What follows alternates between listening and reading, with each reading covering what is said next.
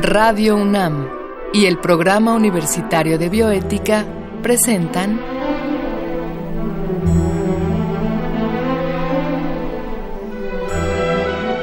El Árbol de las Ideas.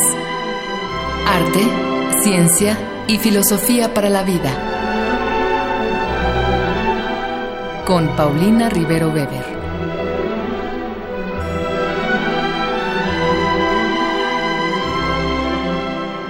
Buenas tardes a todos los radioescuchas. Yo soy Paulina Rivero Weber, directora del programa Universitario de Biótica, y estamos al aire para la transmisión de nuestro programa El Árbol de las Ideas, Arte, Ciencia y Filosofía para la Vida. Y esta ocasión vamos a hablar de un tema mm, que para muchos va a ser nuevo, con la doctora Ángeles Cancino.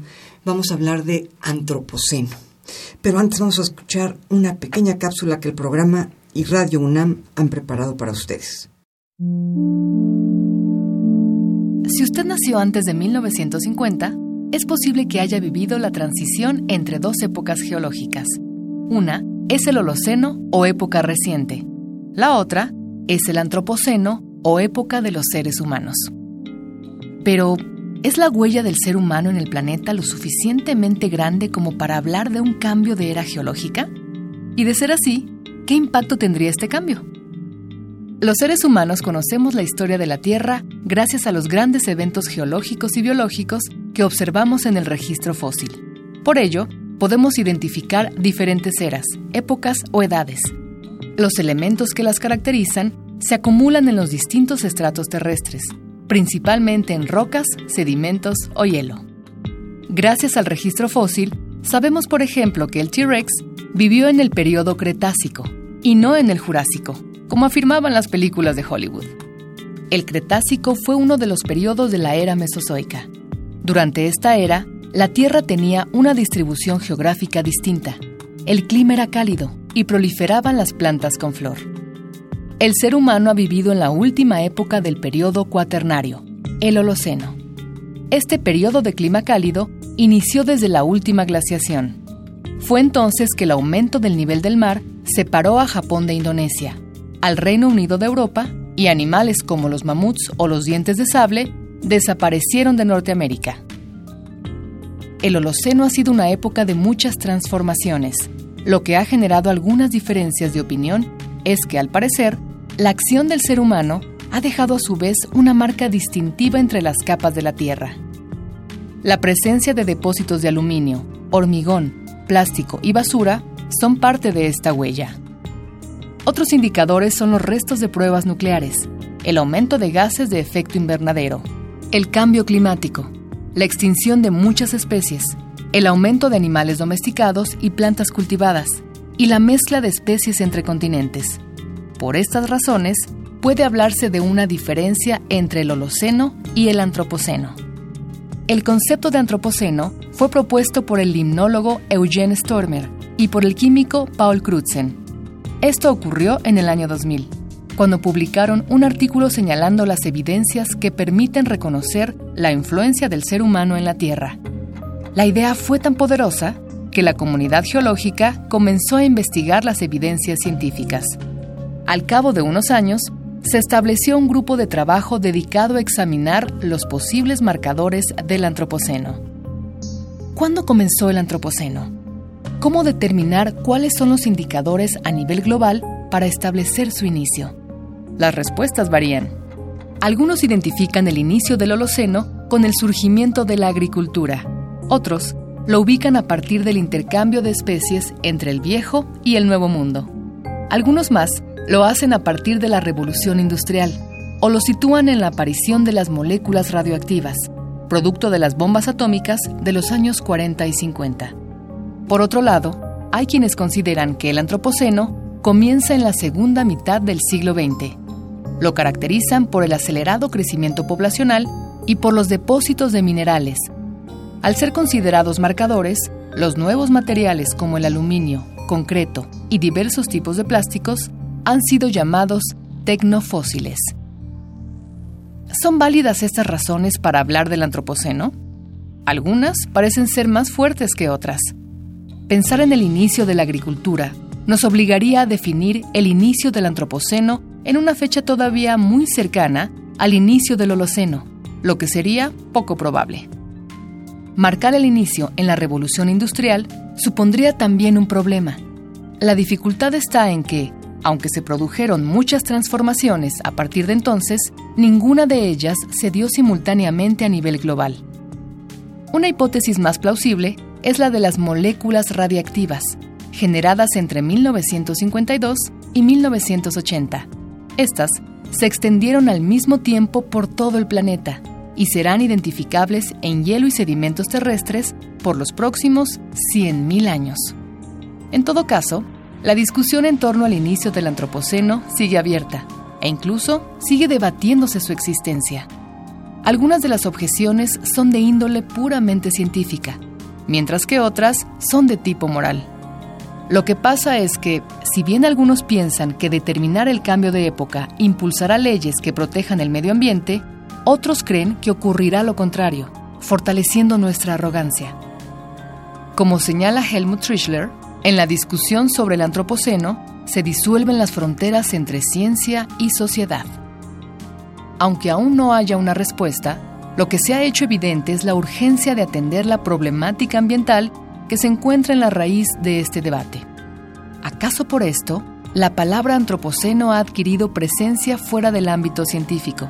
Desde hace un tiempo, se escucha a menudo en los medios de comunicación y se debate ampliamente en la academia desde la antropología, la historia, la sociología, la política y la filosofía.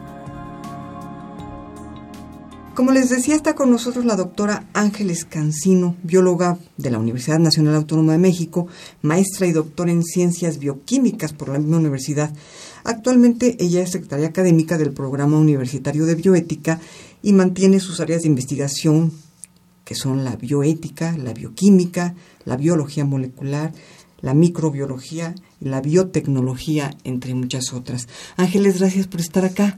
Gracias por la invitación, Paulina. Es un gusto. Pues nos vas a hablar de antropoceno y yo quisiera más que nada preguntarte, bueno, los que sabemos algo de griego, pues nos suena a antropos, ser humano, pero antropoceno es un, término un poco raro. ¿Qué es esto del antropoceno, Ángeles? Bueno, pues vamos a empezar con definiciones que son muy importantes, considero, para esta entrevista. Y justo el concepto de antropoceno se refiere a que la época geológica actual se caracteriza por un evidente impacto del humano sobre la Tierra. A esto le llamaríamos impacto antropogénico. Y bueno, ¿a qué me refiero con impacto antropogénico? Porque ya estoy metiendo otro concepto. Bueno, pues me refiero a que justo eh, los estilos de vida, la forma en la que los humanos explotamos y hemos modificado a la naturaleza durante toda nuestra existencia, ha impactado al planeta y esto ya ha dejado registros en las capas estratigráficas de nuestro planeta. Esto es, si te estoy entendiendo bien, nuestra actividad como seres humanos ya ha dejado una huella sobre las capas del planeta, así como otras épocas dejaron huellas, por ejemplo, de fósiles. Exactamente, eh, en eso tienes mucha razón. Y es que eh, nuestra manera de consumir, nuestra manera de explotar a la naturaleza, nuestra manera de acomodarnos en este planeta sobre otras especies, ya han dejado justo no nada más fósiles, por ejemplo, de todas las especies biológicas que hemos exterminado para nuestro beneficio. Eh, solo como un dato pequeño, quisiera decir que hace 10.000 años, eh, hablando de la biomasa animal, eh, los animales silvestres eran, no tengo el dato exacto, pero el 95% de la biomasa total. O sea, todos los seres vivos, de todos los seres vivos que existen. No, no, no, de los animales, el 95% eran animales silvestres. Eran animales silvestres, claro. el 95%. Sí, el y 5% no eran silvestres. No, eran los que estábamos eh, eh, empezando a domesticar y nosotros, ¿no? Porque también somos un animal, hay que siempre recordarlo. Pero a la fecha eh, cambió totalmente este número y el 5% aproximadamente son los animales silvestres eh, en la actualidad eh, hablando de biomasa y el resto somos nosotros y nuestra sobrepoblación y todos los animales que hemos decidido que son importantes para nosotros, por ejemplo el ganado. Qué barbaridad. A ver, este, si te estoy entendiendo bien, tú me estás diciendo que ¿Hace cuánto tiempo me dijiste? Diez mil años aproximadamente. Hace diez mil años el 95% de los animales eran animales silvestres y el 5% éramos los seres humanos y nuestros animales, digamos, domesticados. y que ahora se ha invertido este número. Exacto. La vida silvestre casi ya no existe, es solamente el 5% y nosotros somos el 95% Exacto. de todos los animales. Esto es terrible. Claro. Y bueno, continuando un poco con esto, no es el la única área en la que hemos impactado este planeta, sino, bueno, seguramente han leído o han tenido este, acercamientos a los periódicos o a páginas de Internet, donde sabemos que estamos cambiando el clima. Eh, hemos cambiado también el nivel del mar, por supuesto. Los ciclos biogeoquímicos, ni hablar. Y la contaminación con materiales diversos, tanto materiales ya existentes como materiales que hemos creado nosotros.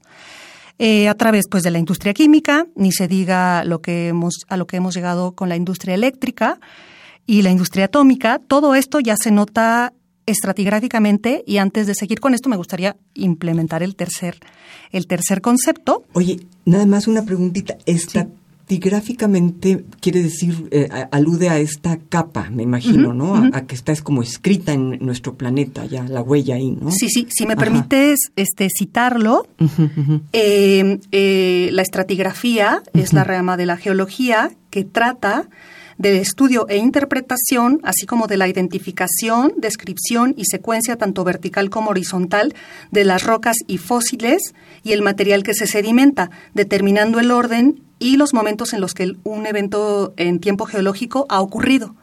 Entonces nosotros ya estamos representados totalmente en las capas estratigráficas del planeta, pero fíjate que es muy triste saber que no nada más está, estamos representados por los fósiles que hemos dejado, sino por los tecnofósiles, eh, por combustible quemado.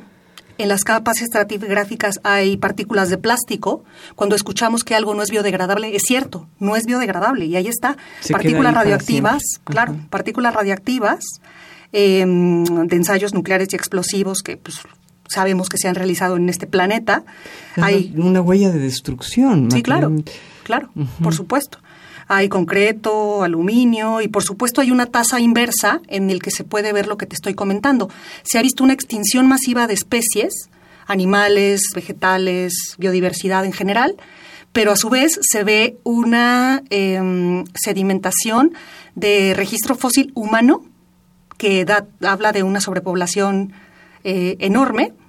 Eh, y pues obviamente de los animales que son para nuestro consumo, ¿no? Están representados como una gran eh, cantidad de, huesos, de fósiles en, las capas estratigráficas. Qué barbaridad. O sea que si en, unos, no sé, mil años, si todavía el planeta existe y si llega a haber vida inteligente, se tendrá la posibilidad de medir este periodo. Claro que sí. a través de, estos fósiles claro que de plástico, de de aluminio, me decías, concreto y todos los animales que hemos eh, ocupado para nuestro provecho, me imagino que, ganado y demás, ¿no? Y por otro lado, todos los animales silvestres muertos. Bueno, pero, esta es una huella espantosa. Esto es, a esto se refiere antropoceno. A esto se refiere. A esto se refiere a la huella que como seres humanos estamos dejando grabada en la capa del planeta. Claro. Ok. Yo quisiera preguntarte, pero lo vamos a hacer en, al, regreso de una breve cápsula que vamos a escuchar. Yo, yo te voy a preguntar al regreso, bueno, si no es paradójico que a la par que dejamos la huella de un Beethoven o de un Mozart o de un no sé, de un gran genio del pensamiento o de la creación, estemos dejando esta huella de destrucción impregnada en nuestro planeta. Pero bueno, vayamos a esta breve cápsula y regresamos a, continuar la plática con la doctora Ángeles Cancín. ¿Es la ciencia completamente objetiva? ¿O está sujeta a las demandas económicas, políticas, sociales e incluso morales de su época? En realidad, lo mismo puede decirse de todas las investigaciones, tanto en humanidades como en ciencias naturales y exactas. Todas ellas están sujetas a influencias que pueden afectar a sus objetivos y a sus objetos de estudio. En este sentido, el vicepresidente de Investigación e Innovación de la Universidad de la Mancomunidad de Virginia, Francis Macrina, afirma que las investigaciones pueden contener información de un alto valor económico. Para Macrina, esto ocurre no solo por los costos que implica cualquier investigación, sino por el impacto que pueden tener en la sociedad y su economía. Un excelente ejemplo es la investigación que hizo el químico neerlandés Paul Crutzen. Con ella, demostró el daño sustancial que provocan los gases emitidos a la capa de ozono por el consumo humano. Más aún, fue el mismo Crutzen quien acuñó el término antropoceno, y lo hizo para dar nombre a lo que considera es ya una nueva era geológica. Esto se debe al considerable impacto ambiental que los seres humanos hemos tenido en la Tierra. La propuesta del Antropoceno como una nueva era geológica ha causado tensiones entre la comunidad científica. Investigadores como los geólogos Stanley Finney y Lucy Edwards argumentaron que hablar del Antropoceno suponía un posicionamiento más político que científico. Sin embargo, y con esto volvemos a nuestra pregunta de inicio, ¿acaso no toda investigación responde a un posicionamiento político y en muchas ocasiones a intereses económicos? La Comisión Internacional de Estratigrafía se encarga del estudio de los sedimentos y estratos geológicos. Además, es la encargada de establecer los criterios sobre la escala del tiempo geológico. El que la Comisión reconociera al Antropoceno como una nueva era geológica podría detonar muchos cambios. Lo más probable es que fomentaría la creación de políticas públicas para limitar y regular la manera en la que se producen todas las cosas que vendemos y compramos en la actualidad. Por ello, para salvar a nuestro planeta, uno de los primeros pasos podría ser el reconocimiento institucional del Antropoceno. Esto reflejaría un cambio de conciencia acerca del modo en que la existencia humana afecta su entorno. Estamos con la doctora Ángeles Cancino eh, de la Universidad Nacional Autónoma de México hablando de antropoceno. Ángeles, pues por lo que nos dices, el antropoceno es este periodo eh, de la historia del planeta en el que el ser humano ha dejado una huella de destrucción sumamente impresionante, ¿no? Eh, partículas radiactivas, nos decía, cemento, plástico, todo esto ya está impregnado alrededor del planeta como, como la huella que hemos dejado, ¿no? Y yo te comentaba, bueno, yo quisiera reflexionar, eh, caray, cómo podemos tener em, esta capacidad de ser tan maravillosos como puede ser un Beethoven o como puede ser un Mozart o como puede ser un Nietzsche o como puede ser un Darwin, ¿no? En, diferentes ámbitos del conocimiento siempre hay figuras admirables y hay obras admirables, ¿no? Estos grandes obras de arte. Por un lado pareciera que somos pues algo muy especial, que somos seres con una capacidad creativa impresionante y por otro lado, pues lo que nuestra huella habla de nosotros en el planeta, pues no es muy agradable. Esto es, es más bien destrucción. Sí, tienes toda la razón y justamente las, eh, los intelectos que comentas, pues son personalidades excepcionales de nuestra especie, ¿no? Pero retomando, el impacto que hemos dejado no ha sido por algunos excepcionales este, eh, autores o personalidades, sino ha sido realmente eh, el impacto que hemos dejado como especie en diferentes épocas. De hecho, somos la especie que ha podido, debido a nuestras adaptaciones biológicas, pero también culturales, hemos podido colonizar em, casi todos los ecosistemas terrestres. Y esto ha sido pues a través también de la tecnología, pero también como una necesidad de pues podernos asentar en cualquier lado. ¿Y qué ha traído esto este consigo? Pues como hemos visto, un impacto brutal que para diferentes autores tiene su inicio en diferentes etapas de la historia del humano.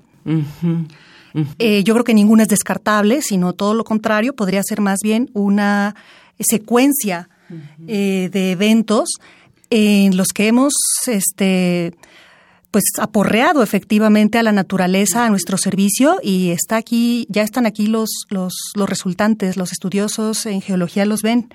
Una de las posibles fechas para iniciar con el posible antropoceno fue la domesticación del fuego. La domesticación del fuego. Sí, sí, o sea, muy tempranamente. Sí, sí, sí. Muy tempranamente. Esto lo que trajo consigo fue eh, abrir pues bosques, abrir selvas, para que hubiera eh, más espacio para poder cazar ¿no? A la, y que no se pudieran esconder tanto las primeras, este, pues los mamíferos eh, grandes, ¿no? Que hubo en, hace cerca de 10.000 años. Y bueno, después de esto, ¿qué, qué siguió? Pues de ser este, nómadas, pues nos asentamos. ¿Por qué? Porque vimos que en esas tierras se podían sembrar cosas. Y después de este impacto agrícola, pues no nada más teníamos la necesidad de, de, de alimentarnos a nosotros, sino empezamos a alimentar animales para poder alimentarnos de ellos. Aquí inicia la ganadería, ¿no? Es, otro punto. Es una revolución, digamos, el momento en que inicia la, la, ganadería. Sí, sí, sí. Y la agricultura. Claro. Me imagino, ¿no? Claro, claro, ambos. ¿No? Habrá quien, quien pone ahí el inicio del antropoceno. Sí, también. Hay otras personas que son un poco más radicales y dicen que, que el antropoceno se empieza a notar hasta un tercer punto, que podría ser la revolución industrial, ¿no? Mm, de los siglos XVIII y XIX, pues que ya fue como la, el punto en el que definitivamente la relación humano-ambiente cambia totalmente debido a, pues, la invención de la máquina de vapor, la obtención de energía a partir de recursos naturales renovables. El uso del carbón. Que Exacto, sí, sí, sí, es claro, claro. Eh, y esto pues también conlleva una considerable disminución de las reservas de estos recursos. Eh, también eh, las personas empezaron a sentar en ciudades, a juntarnos en lugares cada vez más pequeños, hacinado y hacinados. Y bueno, por supuesto teníamos que comer, ¿no? Entonces justo también esto trajo una revolución em, y una mecanización en los procesos, incluyendo la producción de comida. esto, que con esto quiero decir la industrialización, por ejemplo, la mecanización para tener animales que pudieran darnos su carne, ¿no? Y yo creo que ahí nace justo la, actividad masiva, tanto de agricultura como de, ganadería a nivel masivo. Hoy, hoy, se insiste mucho en este tema, ¿no? Cómo la, agricultura genera esta huella brutal sobre el planeta a través de los gases, las heces, los orines, de, de, por ejemplo, de, de, la industria vacuna, ¿no? Este, me imagino que, que esto es sin lugar a dudas un momento de antropoceno, pero quizá, quizá más bien ha venido desde los inicios, como decías tú, desde hace 10.000 años, pero se ha potencializado, digamos, en los últimos, ¿qué serán? ¿100 años? ¿50 años? Sí, sí, sí. Este, otro de los, de los datos, por ejemplo, más terribles que, que encontré y que me dejó realmente asombrada fue que en la actualidad el 50% de las gramíneas que se siembran en el mundo son para consumo de animales de consumo, no son para consumo directo del humano.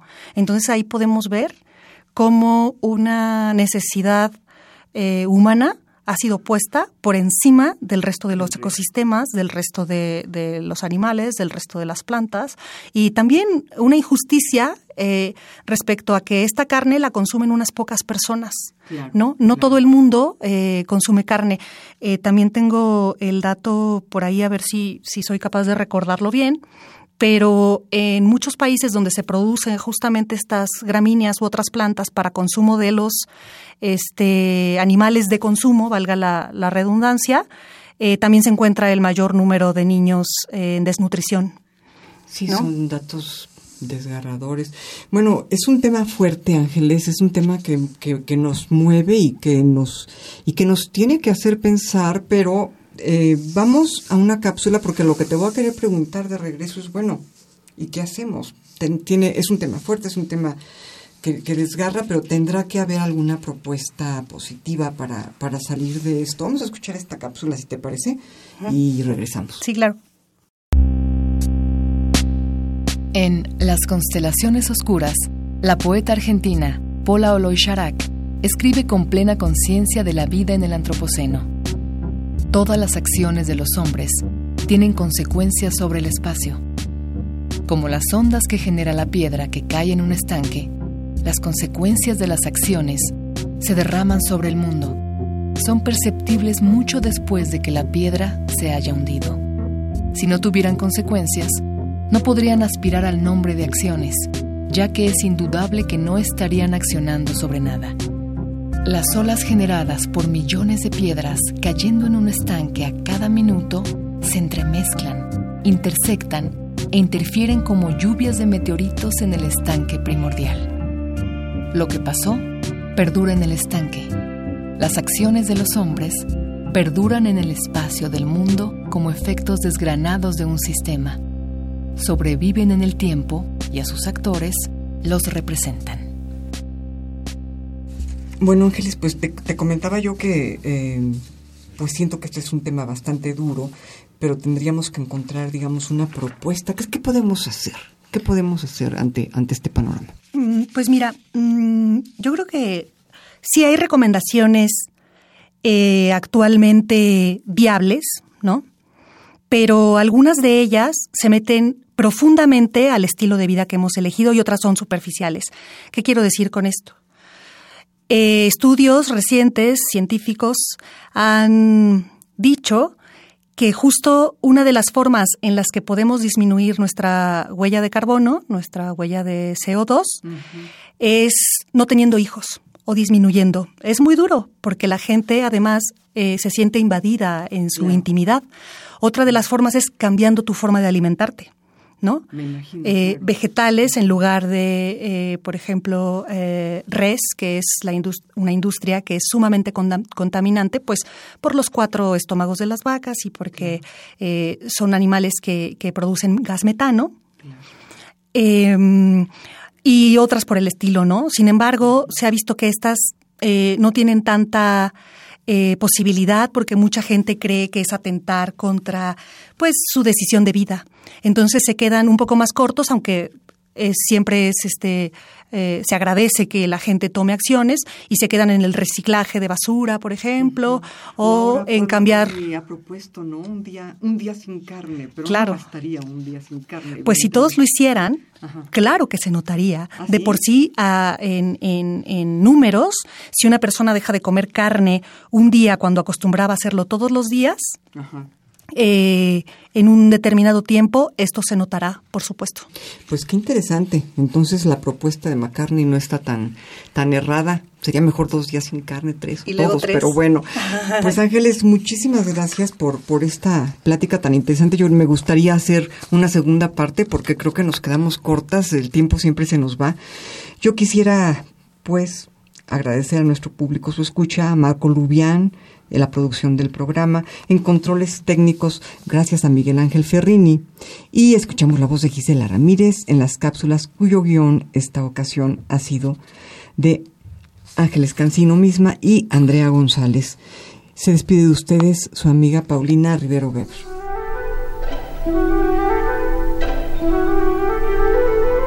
Radio UNAM y el Programa Universitario de Bioética presentaron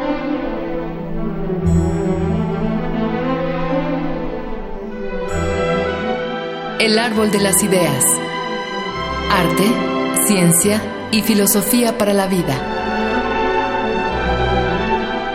Con Paulina Rivero Weber.